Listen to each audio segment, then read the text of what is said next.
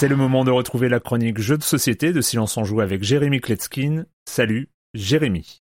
Salut Erwan, cette semaine, une fois n'est pas coutume, on va parler d'un jeu coopératif d'association d'idées. Son nom, So Clover, un petit jeu de mots bien sympathique entre clever et clover, le trèfle en anglais, à quatre feuilles ici en l'occurrence. Mais ne t'inquiète pas, hein, il y a bien des cartes qu'on va piocher, mais il y a très peu d'éléments de chance dans ce jeu. C'est surtout la forme du trèfle qui va nous intéresser. Il y a deux éléments de matériel qu'il va falloir que je vous décrive. Le jeu est simple, mais ces deux éléments-là, il faut bien les visualiser. Le premier élément, ce sont des cartes carrées. Il y a un mot qui est inscrit le long de chaque Par exemple, là j'en ai une dans la main, je vais vous la lire. Sur chaque côté, il y a marqué revolver, confiture, ordinateur et démon. Au centre de cette carte, il y a un trou carré lui aussi qui va nous permettre de l'enfoncer, de le positionner sur un plateau en plastique euh, individuel. Ce plateau, c'est le deuxième élément que je vais devoir vous décrire. Il est en forme de trèfle à quatre feuilles. On y trouve au centre quatre emplacements pour poser donc quatre cartes carrées. Et puis en haut, en bas, à droite et à gauche, il y a un espace qui est commun à deux cartes, donc un mot de chaque carte, qui permettra aux joueurs d'inscrire avec un feutre effaçable un mot sur le plastique donc du rebord de ce plateau. Puis on retire les quatre cartes du plateau individuel, on en rajoute une cinquième de la pioche. Puis on va donner ces cinq cartes ainsi que le plateau de jeu avec nos inscriptions dessus à tous les autres joueurs qui vont devoir deviner l'ordre original des quatre cartes. Donnons un exemple. Pendant la première phase, sur un des côtés de mon trèfle, j'ai les deux mots euh, donc sur deux cartes différentes, euh, maison et pompier. Alors je vais peut-être inscrire euh, caserne avec le feu effaçable. Sur le deuxième côté du trèfle, j'ai mouton et vêtements. Hmm, le mot laine pour être éventuellement aider les autres joueurs à retrouver l'emplacement des cartes une fois que je les aurai mélangées. Le propriétaire du plateau ne peut évidemment pas communiquer ni aider le reste du groupe à retrouver les emplacements et puis euh, les cartes bien positionnées rapporteront un point et si vous recomposez l'intégralité du trèfle, c'est deux points supplémentaires. Le jeu est tout à fait bon enfant. L'idée à la fin de la partie, c'est de noter les points du groupe et de les comparer euh, avec les prochaines parties qu'on va faire.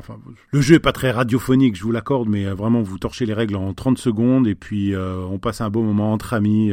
Ah, ça se dégaine tranquille entre le dessert et le digestif. Voilà, So Clover, il est simple, il est visuel, il est universel, innovant. C'est un des jeux les plus faciles à caser avec euh, à peu près n'importe qui. Vous pouvez me faire confiance même si vous n'avez rien compris à ma description du matériel. Ce qui ne serait franchement pas étonnant. L'auteur François Romain, de 3 à 6 joueurs à partir de 10 ans pour des parties d'environ 30 minutes et c'est édité chez Repose Productions. Et moi je vous dis à très bientôt pour parler d'un jeu où tous les mots sont inscrits dans le même sens. Retour à la normale. Bye bye